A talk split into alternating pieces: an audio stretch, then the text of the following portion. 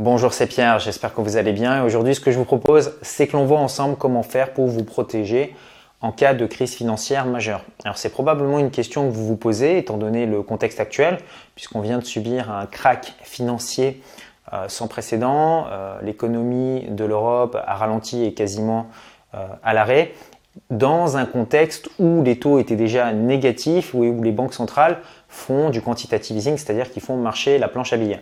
Alors vous, vous êtes un petit peu au milieu de tout ça, vous ne savez pas forcément comment réagir. Bah, c'est ce que je vous propose que l'on voit en détail dans cette vidéo. Pour comprendre ce qui est en train de se passer, il faut revenir une dizaine d'années en arrière, à l'époque de la crise des subprimes. Donc l'économie mondiale, elle a été euh, durement touchée. Et qu'est-ce qu'ont fait euh, les États et les banques centrales pour sauver l'économie? Deux choses, c'est qu'ils ont baissé euh, les taux d'intérêt et ils ont fait des injections de liquidités. Donc la baisse des taux d'intérêt, bah, c'est lorsque vous allez euh, emprunter par exemple de l'argent pour faire un prêt immobilier, bah, vous empruntiez de l'argent à un taux beaucoup plus bas, donc vous pouviez acheter plus d'immobilier. Pareil, les entreprises ont pu s'endetter pour faire des investissements, etc. Donc le but était de relancer la croissance. Et les injections de liquidités, qu'est-ce qu'elles ont fait? Bah, Pendant 10 ans, vous avez eu euh, quasiment une progression des marchés financiers, notamment US, euh, en ligne droite, et à chaque fois qu'il y avait une petite baisse, injection de liquidité de la Fed et les marchés étaient comme ça euh, en lévitation. Alors ça aurait pu euh, continuer encore euh, quelques années, sauf qui est arrivé, ce qui est arrivé, un, virus que personne n'avait vu venir et qui a quasiment bloqué l'économie en Europe et qui risque prochainement également de bloquer l'économie aux États-Unis. Alors tout ça, c'est pas sans conséquence parce que vous avez des personnes bah, qui restent bloquées chez elles à cause de ce virus. Donc ces personnes ne touchent pas de salaire, n'ont pas de revenus, et ce sont des personnes qui ne consomment pas. Donc forcément, des personnes qui ne consomment pas, ça veut dire que les entreprises de l'autre côté euh, qui avaient ces clients bah, vont arrêter de faire des bénéfices ou vont fortement les diminuer. Mais comme les entreprises ont des coûts fixes, euh, loyer, charges, salariés, etc., bah, ces entreprises risquent de faire faillite. En tout cas, celles qui n'avaient pas beaucoup de liquidités devant elles. Et tout ça, ben, les marchés l'ont vu venir, l'ont anticipé, ce qui a fait qu'il y a eu un fort crack. Est venu se rajouter à ça une baisse euh, du prix euh, du pétrole qui a un petit peu affolé tout le monde, la fermeture euh, des frontières et les gens qui avaient un portefeuille boursier qui voient ben, que en un jour ils ont perdu 10%, l'autre jour ils perdent 7%. Donc les gens paniquent, vendent de plus en plus et tout ça en fait ça entraîne une récession. Donc vous avez été plusieurs à me demander ce qu'il fallait faire et ce qu'il ne fallait pas faire dans ce type de situation. Donc ce que je vous propose c'est de vous donner mon avis personnel. Sachez que je ne vois pas le futur à 3 mois à 6 mois et aucun expert financier ne voit le futur. Donc voilà, ce sont des pistes de réflexion vous adapterez en fonction de votre situation. Première chose sur laquelle il faut faire attention, ce n'est pas parce que les marchés financiers viennent de décrocher violemment qu'ils ne peuvent pas décrocher encore plus bas. Ce qu'il faut comprendre, c'est qu'aujourd'hui, on a un changement de paradigme. On n'est pas dans une crise financière classique, on est dans une économie qui est paralysée, ce qui veut dire qu'il y a des gens qui ne vont pas travailler pendant deux mois, trois mois, ou des entreprises qui risquent de ne pas faire de profit pendant deux mois ou trois mois. Ça ne s'est jamais vu auparavant. Et donc, au niveau des marchés financiers, vous pouvez connaître des baisses qui n'ont jamais existé auparavant.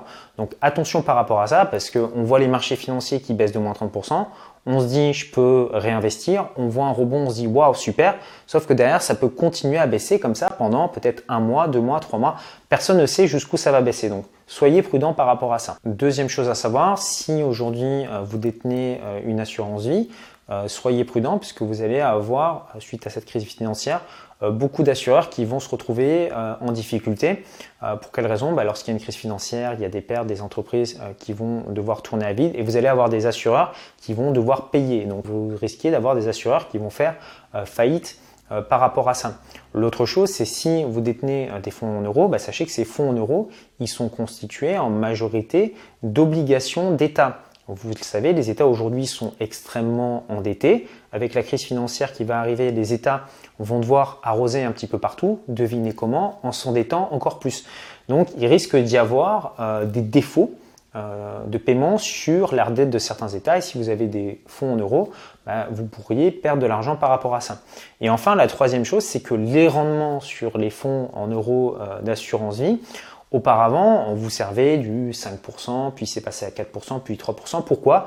Parce qu'avant, bah, les États, quand ils empruntaient sur les marchés financiers, ils empruntaient à des taux de 4%, 5%. Mais aujourd'hui, les États, ils empruntent avec des taux négatifs. Donc les assureurs qui avaient des obligations à des taux de 5%, puis 4%, bah, ces obligations, elles arrivent à terme. Et donc après, ils ont des obligations à 3%, puis elle arrive à terme, puis une obligation à 2% qui arrive à terme. Et là, en fait, on est, euh, les États empruntent à des taux négatifs. Donc ce sont des placements qui vont avoir des rémunérations extrêmement faible. Et euh, bah, s'il y a de la rémunération extrêmement faible, devinez quoi? Bah, Les clients ne vont plus aller mettre leur argent là-dedans. Et donc, vous avez des assureurs, pareil, euh, qui risquent de se retrouver en difficulté. En tout cas, vous pourriez avoir des difficultés pour retirer votre argent. Donc, sortez de l'assurance vie. La troisième chose sur laquelle j'aimerais attirer votre attention, c'est si vous détenez des euh, SCPI, notamment des SCPI qui détiennent euh, des bureaux. Bah, avec une crise financière, vous avez des entreprises qui vont être au chômage technique. Et ces entreprises bah, risquent de quitter les bureaux ou de ne plus pouvoir payer le loyer, ce qui risque d'impacter euh, le rendement de votre SCPI ainsi que sa valorisation. La deuxième chose, c'est que généralement sur ce type de placement, vous avez des frais d'entrée qui sont extrêmement élevés. Vous devez payer plus de 10%. Donc ça veut dire quoi? Si vous investissez 100 euros, bah, en réalité, vous aurez que 90 euros investis. Et la troisième chose, c'est que ce sont euh, les CPI, c'est extrêmement peu liquide. Euh, c'est très facile d'y rentrer, mais c'est beaucoup plus difficile d'en sortir, et notamment en contexte de crise. Quatrième point sur lequel j'aimerais attirer votre attention, c'est ne tombez pas dans la folie de l'or. Vous pouvez détenir de l'or, ça peut correspondre à 5% euh, de votre patrimoine, ça vous sert à vous protéger en cas de crise financière. Mais devinez quoi, l'or, il faut l'acheter avant la crise financière, parce que lorsque la crise financière est arrivée, c'est trop tard. L'or, est déjà monté. Et lorsque les choses reprennent leur cours et que les actions repartent, ben, les gens risquent de se débarrasser de leur stock et vous pouvez perdre par rapport à ça. Donc, n'investissez pas 100% de votre patrimoine en or, soyez raisonnable. Le cinquième point sur lequel je vous invite à être vigilant, c'est comprendre la différence entre spéculation et achat d'actifs. Spéculer, c'est-à-dire vous allez investir par exemple ben, la totalité de ce que vous avez sur les marchés financiers. Vous avez besoin de cet argent dans 6 mois, mais vous espérez faire un x2. Sauf que ça peut se passer dans le scénario inverse et vous pouvez euh, tout perdre et revendre à un moment donné où euh, bah, vous avez besoin de cet argent et vous retrouvez en difficulté. Contre l'autre version qui est peut-être moins rentable à court terme, mais il consiste à acheter des actifs, par exemple acheter des biens immobiliers qui s'autofinancent et qui vous payent euh, des loyers pendant des années. Stratégie beaucoup moins risquée parce que même si le prix du bien immobilier diminue, bah, derrière vous avez un loyer qui vient toujours couvrir votre mensualité de crédit qui est fixe. Et donc, vous avez tout à fait le temps bah, de revendre et vous n'allez pas être impacté au niveau de votre trésorerie. Donc je vous invite vraiment à réfléchir à ça. Je ne suis pas contre la spéculation, mais ne spéculez que ce que vous pouvez vous permettre de perdre, c'est-à-dire de l'argent que vous avez en excédent et que vous n'allez pas toucher pendant plusieurs années. Donc on va maintenant passer à la deuxième partie de cette vidéo dans laquelle je vais vous expliquer comment faire pour vous protéger lorsque l'on est dans une crise et notamment euh, une pandémie. Donc la première chose, évidemment, c'est euh, d'avoir de la trésorerie chez soi. Euh, je vous avais fait une vidéo il y a quelques mois sur cette chaîne YouTube en vous disant, voilà, je vous recommande de mettre 6 mois à 1 an d'avance de côté devant vous et d'éviter de vous acheter des objets de luxe si vous ne pouvez pas les payer 20 fois. Lorsque j'avais prodigué ce conseil, beaucoup de personnes avaient rigolé en disant voilà, je préfère profiter de mon argent maintenant, moi j'ai pas envie de rouler dans une Clio. Oui, sauf que quand on est dans des périodes de crise comme ça où on peut rester privé de son salaire pendant 3 mois, 4 mois, on comprend tout l'intérêt d'avoir de la trésorerie de côté. Parce que qu'est-ce qui va se passer aujourd'hui, notamment si vous êtes entrepreneur ou si vous êtes investisseur? Admettons que votre business soit en pause pendant 3 mois, 4 mois. Bah, si vous n'avez pas de trésorerie, vous allez mettre la clé sous la porte. En revanche, si vous avez de la trésorerie, vous allez pouvoir euh, attendre le creux de la vague et ensuite repartir. D'où l'importance d'avoir un fonds d'urgence. Si vous ne l'avez pas fait, commencez à le mettre en place. Prenez une partie de ce que vous gagnez tous les mois et commencez à le mettre de côté automatiquement en programmant des virements automatiques. La deuxième chose, c'est d'éviter de prendre des crédits à la consommation pour acheter euh, des passifs. Euh, quand j'étais banquier, je voyais plein de personnes qui venaient me voir pour emprunter de l'argent pour refaire euh, leur cuisine dans leur résidence principale alors qu'ils avaient des difficultés financières ou qui voulaient changer de véhicule pour en acheter un neuf alors que leur véhicule fonctionnait parfaitement. Tout ce type de dépenses, reportez-les. Si vous utilisez euh, de la dette, utilisez-le pour vous enrichir. Utilisez ce qu'on appelle l'effet de levier, c'est-à-dire que vous utilisez de l'argent de la banque pour acheter par exemple de l'immobilier et vous enrichir.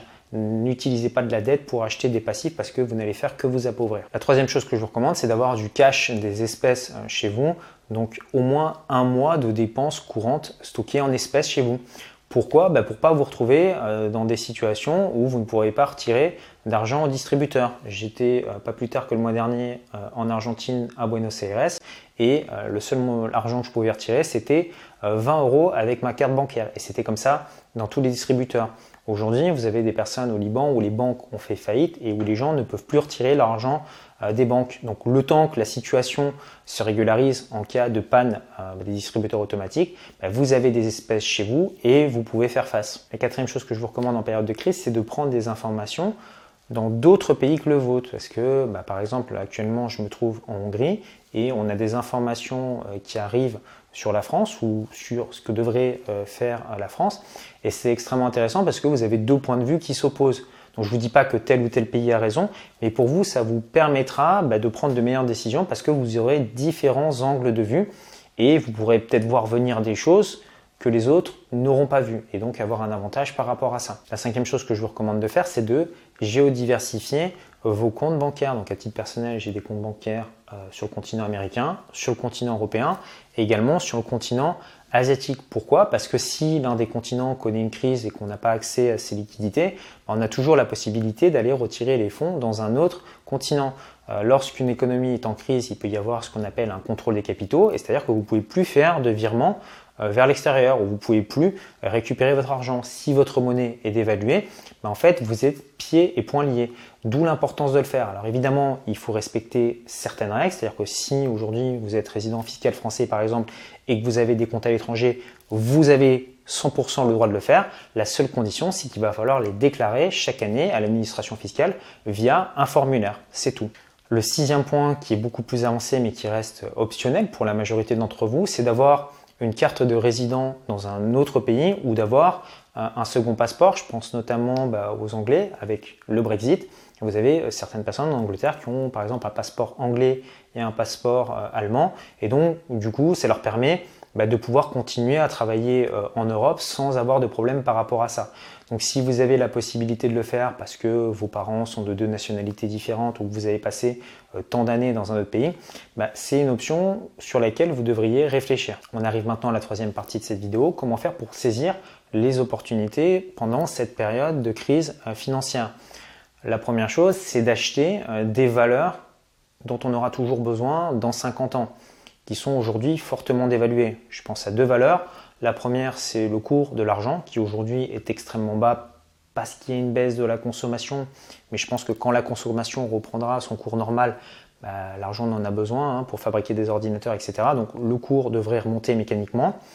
Et euh, le deuxième, c'est le cours du pétrole, qui n'a peut-être pas atteint aujourd'hui son prix euh, plancher, mais aujourd'hui, le pétrole, on en a toujours besoin hein, pour tout ce qui est plastique ou pour faire fonctionner euh, les bateaux hein, qui ne fonctionnent toujours pas euh, à l'énergie solaire.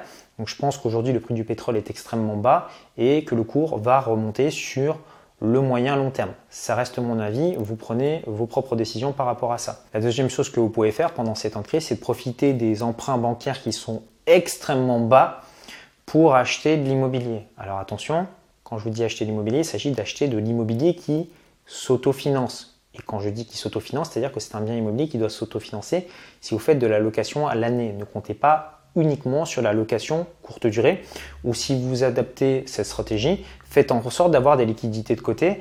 Je pense euh, notamment euh, à aujourd'hui où les frontières euh, sont bloquées.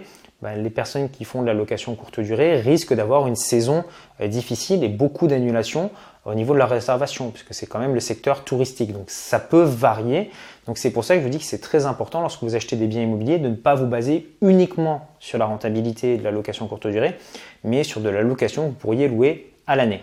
Voilà, maintenant vous souhaitez peut-être en savoir plus sur comment faire pour vous protéger en cas de crise, notamment grâce à l'investissement immobilier. Et eh bien pour ça, ce que j'ai fait, c'est que j'ai mis à votre disposition une heure de formation offerte qui va vous montrer comment faire pour investir dans l'immobilier étape par étape en partant de zéro et en utilisant l'argent de la banque. Pour accéder à cette heure de formation, c'est très simple. Vous avez un petit carré qui s'affiche ici où vous retrouverez le lien juste en dessous dans la description. Vous indiquez votre adresse email et vous allez recevoir comme ça une série de 4 vidéos plus une heure de conférence offerte. Moi, je vous dis à tout de suite de l'autre côté. Prenez soin de vous. Ciao, ciao.